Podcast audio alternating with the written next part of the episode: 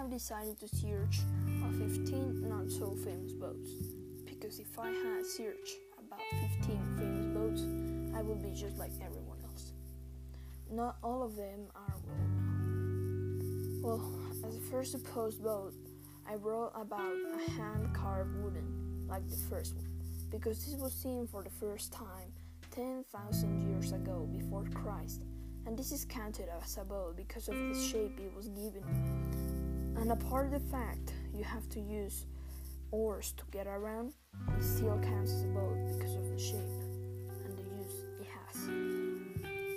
It is still used in our days in some areas for fishing tourism sometimes.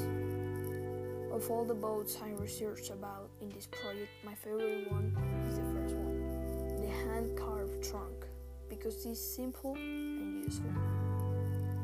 Continue talking about the history and the types of ships, my second favorite is the famous Queen Anne's Revenge, which was a huge pirate ship built by Barba Negra pirate.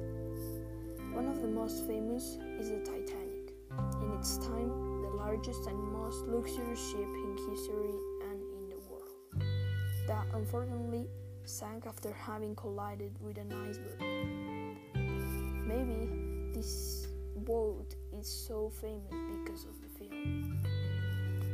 Finally, the history of the ship would end by using nuclear power propulsion for moving the boats as engineering. Well, this was all for my podcast and my talking about the